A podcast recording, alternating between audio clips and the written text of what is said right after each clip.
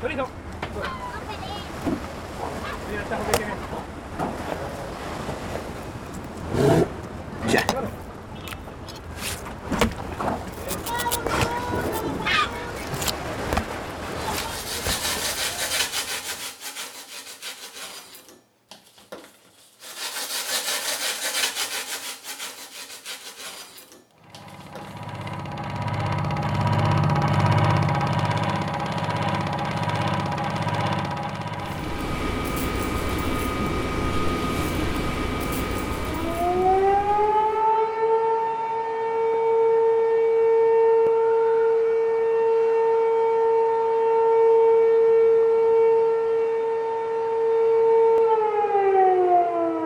Acabamos de ouvir sons de trabalho ao redor do mundo.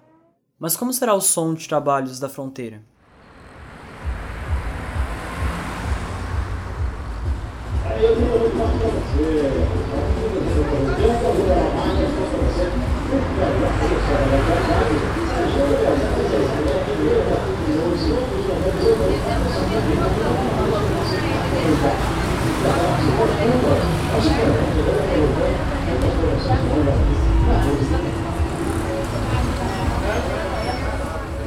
É sobre isso e muito mais o que você vai ouvir hoje nesse novo episódio do Diálogos de Fronteira Podcast. Olá, Sophie. Olá, ouvintes do Diálogos de Fronteira. Hoje falaremos sobre as dinâmicas econômicas e o trabalho na fronteira. Hola Peterson, ¿qué tal audiencia? Como en cada episodio conversaremos con personas que son referencia en el tema.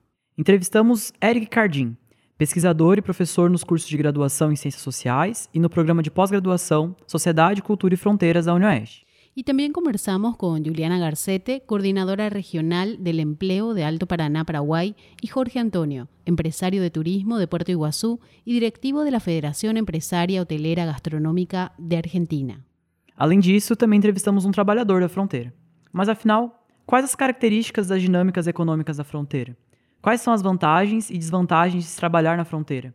A que nos referimos quando falamos de trabalhadores fronterizos? Hablaremos de esto y más en este episodio, pero antes tenemos un mensaje de nuestro patrocinador. A Aninha pedalando na ciclovia. O Paulo dirigindo seu caminhão pela rodovia duplicada e pela nova ponte Brasil-Paraguai. A Maria sendo atendida no hospital. Tudo isso tem a energia de Itaipu, que todos os anos gera milhões de megawatts hora. E com toda essa energia, Itaipu entrega obras que transformam a vida da nossa gente. Porque mais que uma usina de energia, somos uma usina de entregas. Itaipu. O amanhã já começou.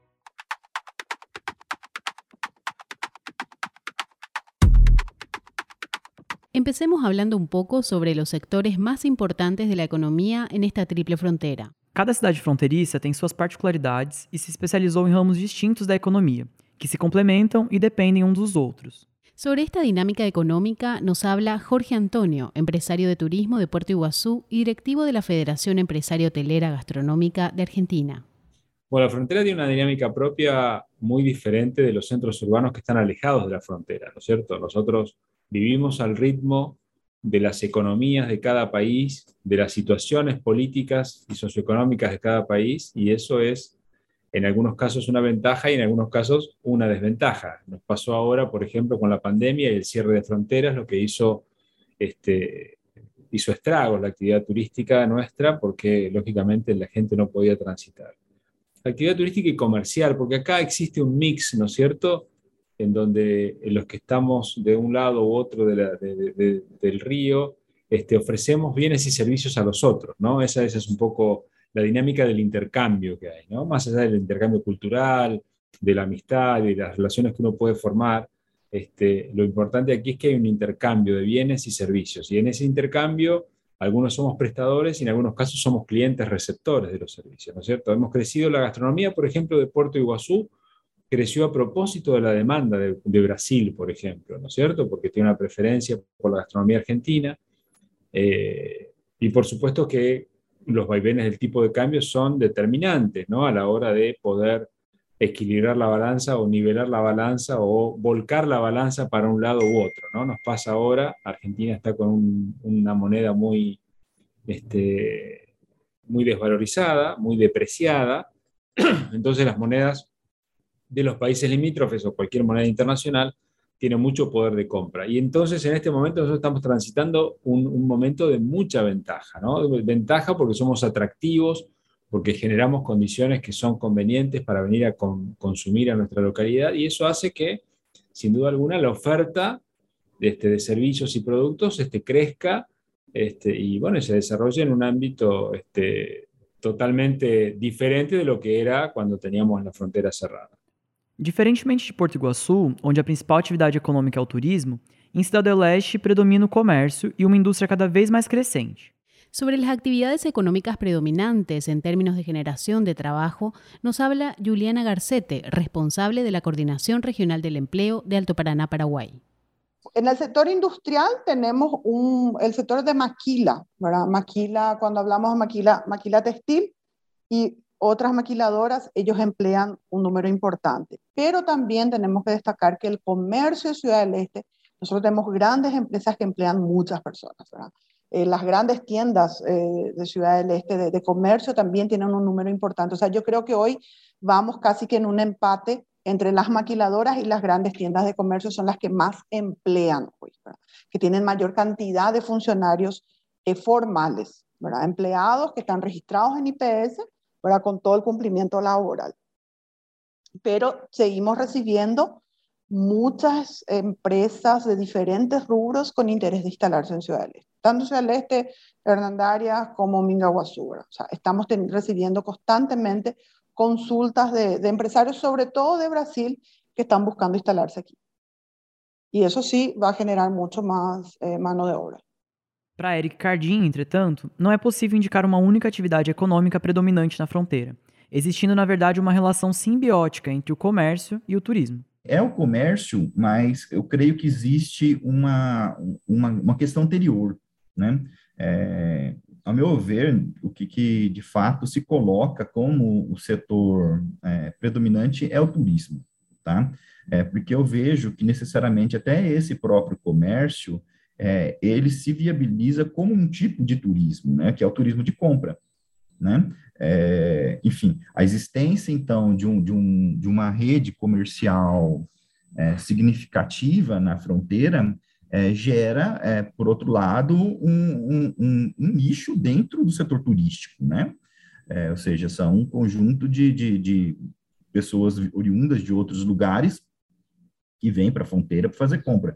Aí seja como comprista, né, ou seja, como um, um trabalhador que vive da, da questão de é, redistribuição dessa mercadoria dentro do território nacional, ou seja, aquilo que o, os messiteiros chamam né, de turista-turista, né?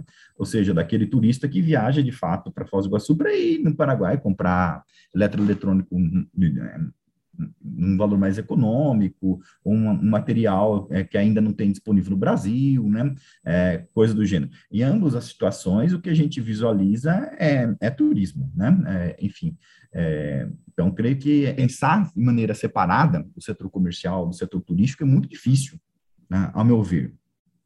É, ao meu ver, hoje, as duas coisas são muito amarradas, né? Tipo, não existe um setor comercial se não existir o setor turístico na, na, na fronteira. É, as duas coisas elas precisam ser articuladas. Escuchando a los entrevistados podemos tener un panorama de las dinámicas económicas de esta triple frontera. En el siguiente bloque queremos conversar sobre los trabajadores y las condiciones laborales en la región.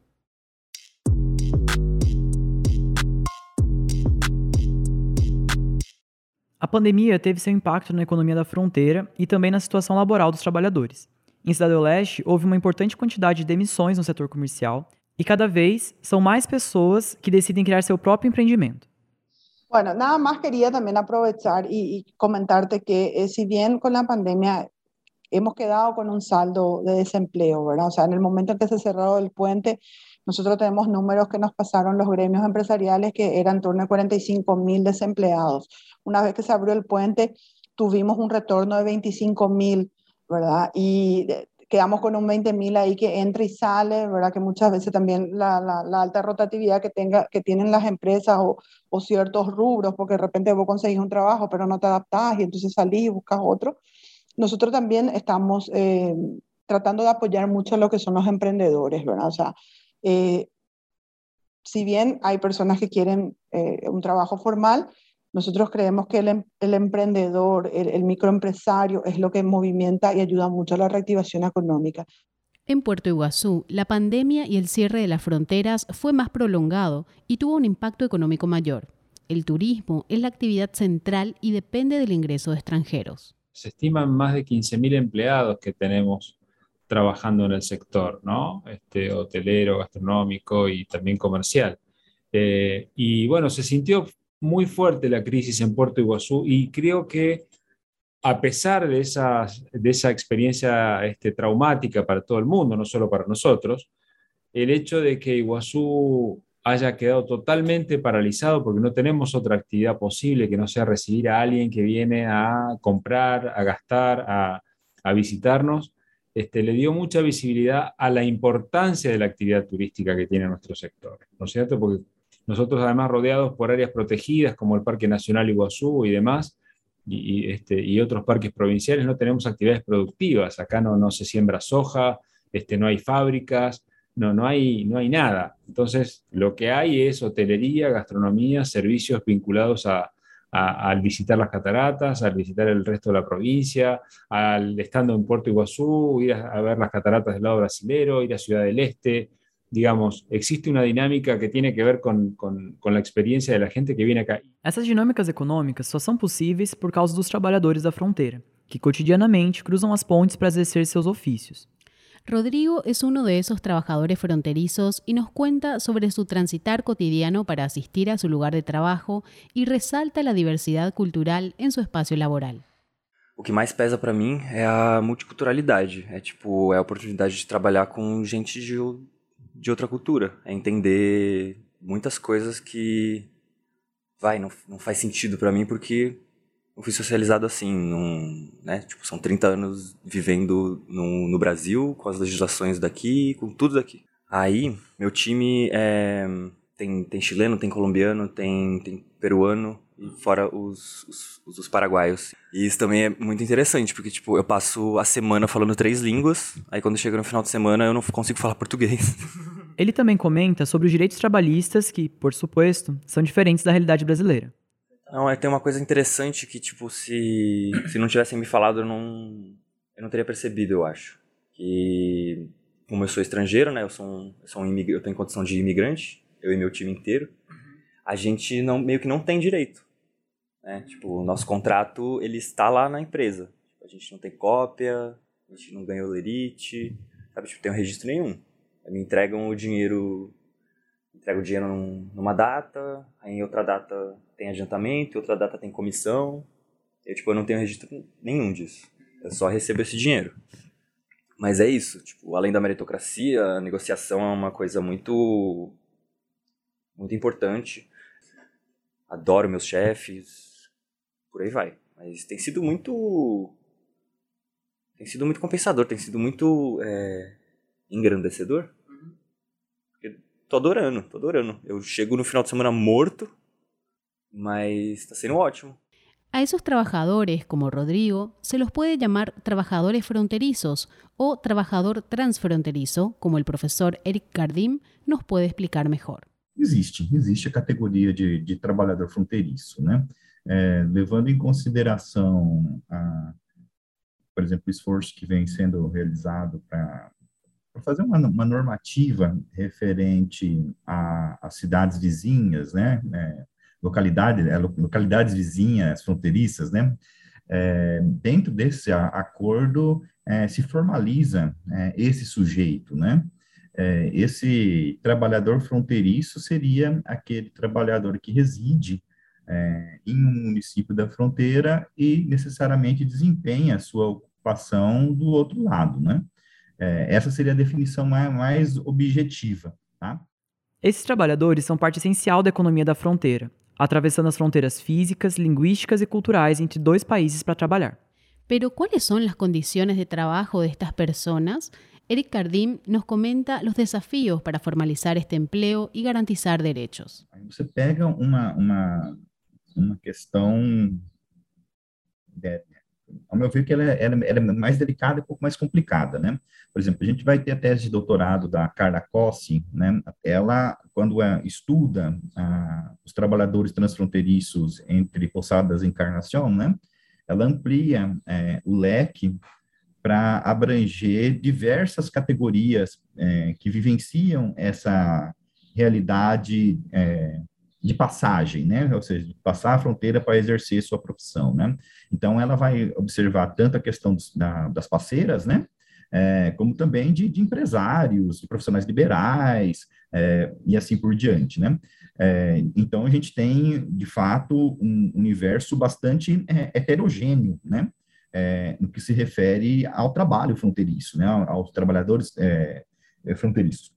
É, evidentemente que existem é, profissionais liberais, é, dentistas, médicos, por exemplo, brasileiros que atuam no Paraguai, né? É, e, e, como há empresários também, muitos empresários é, que moram no Brasil e que, que também é, possuem lojas do Paraguai, que atuam no Paraguai, que tem, por exemplo, centros de importação e exportação no Paraguai, né? É, enfim, mas numericamente essas pessoas elas é, representam uma porcentagem é, menos significativa, embora é, garanta a, a movimentação né, é, de recursos financeiros de maior expressão, né? É, tem essa característica, né? mas o que é mais visível, mais comum, são, de fato, trabalhadores que atuam na informalidade, né? É, tanto no, no, que se refere a paraguaios e paraguaias que atuam é, no Brasil, a gente acaba se concentrando, falando mais de Paraguai e Brasil do que Argentina, porque em relação à Argentina, isso é, é, é bem menos é, significativo, né? Ainda mais por levar em consideração todo esse tempo que a fronteira Brasil-Argentina ficou fechada. É, então, tem muitos né, paraguaios e paraguaias que trabalham na construção civil, que trabalham como doméstica, que trabalham é, na prostituição, né? Enfim, são um conjunto de categorias é, é, profissionais, né? É, no qual eles e elas se inserem, né? Porque que é muito vulnerável, né? E também se refere à questão de, de brasileiros que vão para lá também, né? É, e que depende fundamentalmente do comércio fronteiriço, né? E que não possuem nenhum tipo de, de proteção é, trabalhista, né, é, que se refere ao desempenho de sua função, né. É, eu tive a oportunidade é, de participar de uma mesa referente a, ao, ao, acordo das localidades é, fronteiriças, é, e uma das questões que eu coloquei em, naquele momento em, em pauta, né, era referente aos direitos, né, o fato, por exemplo, de brasileiros irem trabalhar em lojas do Paraguai ou paraguaias irem trabalhar em lojas é, no Brasil, como que acontece, por exemplo, principalmente na Vila Portes, é comum é, nós encontrarmos é, paraguaios trabalhando, né? e a questão que eu tive das pessoas vinculadas diretamente à produção desse acordo, né, é de que necessariamente caberia a cada trabalhador buscar o seu direito. É, enfim, é uma situação muito, muito, muito estranha, né? Ou seja, eu, eu crio a possibilidade é, de deslocamento da força de trabalho na fronteira, é, no entanto, não se pensa politicamente é, nesse momento como que se vai construir, né, é, por exemplo, uma previdência comum, né, um acesso a uma previdência comum, acesso a um conjunto de direitos de uma maneira comum, né, então, embora a gente pense é, na existência é, de um caminho sendo aberto para o exercício, né, é, de uma maneira mais regularizada desse trabalho fronteiriço, né, a gente ainda enxerga que ele vai depender é, de cada um, de cada sujeito, de cada trabalhador, a, a busca é, por aquilo que lhe cabe, né é, porque o, as, as, normativas trabalhistas de cada país são diferentes, né? Enfim, então é uma coisa que é muito delicada, que, ao meu ver, é, é, é complica o quadro, né? Claro. Tipo, é, penso eu que esse é um, mapa geral, né, é, do que a gente enfrenta, né? O professor Eric também destaca uma questão chave. O que querem os trabalhadores?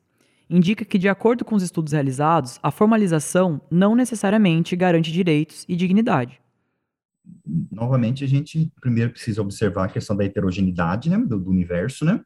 É, segundo, é, para uma camada muito significativa, é, se a gente for levar em consideração é, as inúmeras práticas subterrâneas, né, que possam existir, é, não há interesse na formalidade.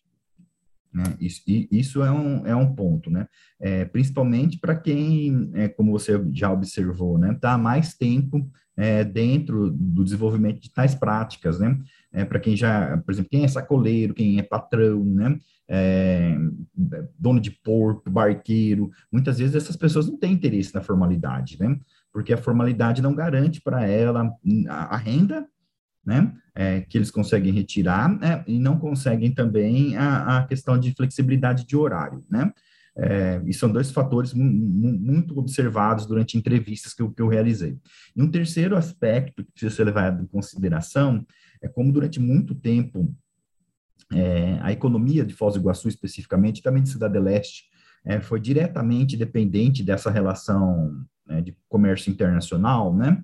É, a gente visualizou é, durante nosso trabalho, né, que ela se apresenta esse comércio como tanto como primeiro emprego é, para uma parcela muito ampla da população é, mais vulnerável, né? É, como também um, um, um, um, complemento de renda, ou até mesmo a renda principal, né? para uma parcela da população que já se encontra em determinado estágio da vida, é, embora sejam economicamente ativos, né, que dificulta para eles a inserção no mercado de trabalho. Ou seja, eles pegam a população mais nova e a população mais velha.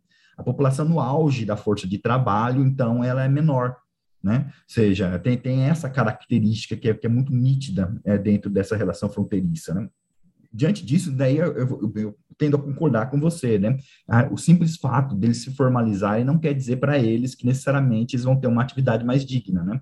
Que muitas vezes eles vão ter uma atividade é, com salário menor, é, vão ter uma atividade com uma carga horária maior, é, vão trabalhar dentro de horários que eles não consideram os horários mais adequados. Então, necessariamente, não, não, uma coisa não está direcionada, é, relacionada à outra, né?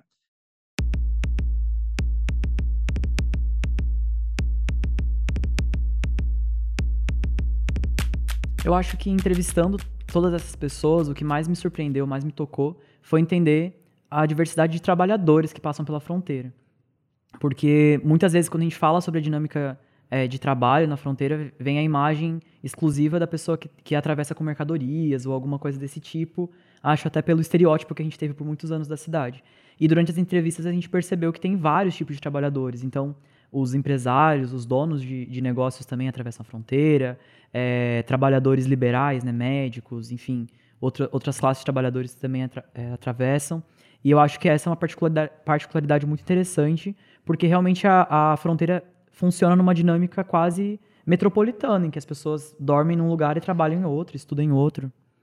E para mim a maior particularidade e o que mais se destaca dessa dinâmica é isso. Ademais, a complementariedade da, da economia. Então, se uma pessoa ganha dinheiro lá e gasta aqui, essa tá tendo um trânsito financeiro, né, um trânsito de, de divisas, ou se tem um investimento aqui com o dinheiro que você arrecadou lá, essa, essa dinâmica é muito especial, muito particular da fronteira mesmo. E ela só é possível por causa das diferenças entre cada lado da fronteira. Acho que isso é o mais importante. E para você, Sophie, o que, que você acha que mais se destaca? E principalmente, você vê algum desafio para a gente lidar aqui na região? Sí, a mí me llamó mucho la atención eh, cómo es eh, tan variable, digamos, eh, las ventajas y las desventajas eh, son cuestiones que varían de un tiempo a otro según eh, la coyuntura económica o en este caso que tuvimos una pandemia, eso afectó muchísimo y de alguna manera eh, cada una de las ciudades fronterizas se está recuperando de la manera que puede. Em, y como nos decía, por ejemplo, Jorge Antonio de Puerto Iguazú, el cierre de las fronteras permitió a mucha gente dimensionar la importancia del turismo en esa región eh, precisamente y que es la actividad central y la más importante de la cual dependen todas las familias prácticamente de Puerto Iguazú.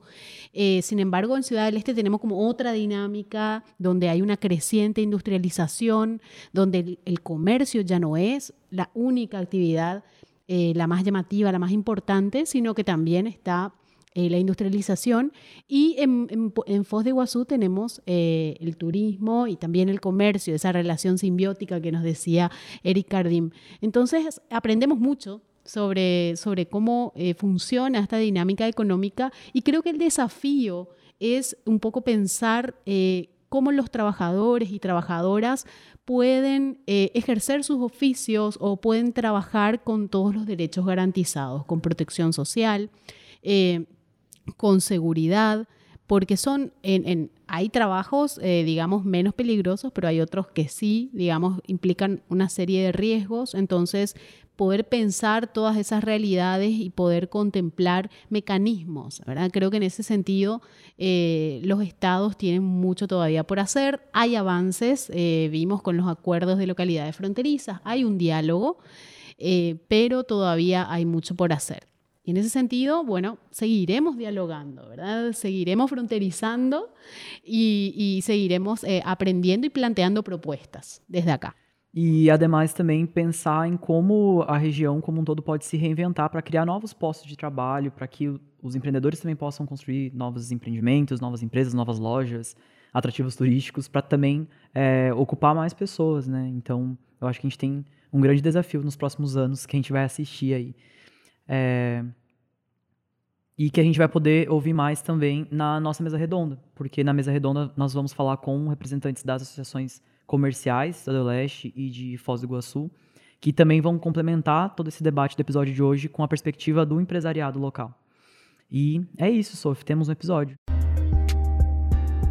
Así es, este fue el episodio 11 de Diálogos de Frontera, una serie que aborda las dinámicas de la región trinacional de Iguazú y que está al aire dos veces por mes, debatiendo los desafíos de la frontera más poblada de América del Sur. O primeiro episódio do mês sempre nessa pegada mais de conteúdo e o segundo episódio com convidados que discutirão o tema em uma mesa redonda.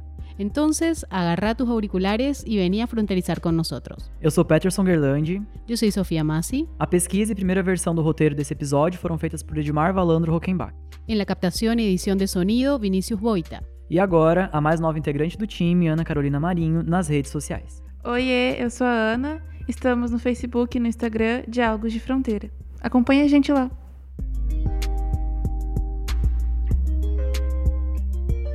Esse podcast é uma produção Polo Iguaçu, com patrocínio de Itaipu e apoio do Codetri e Uniamérica.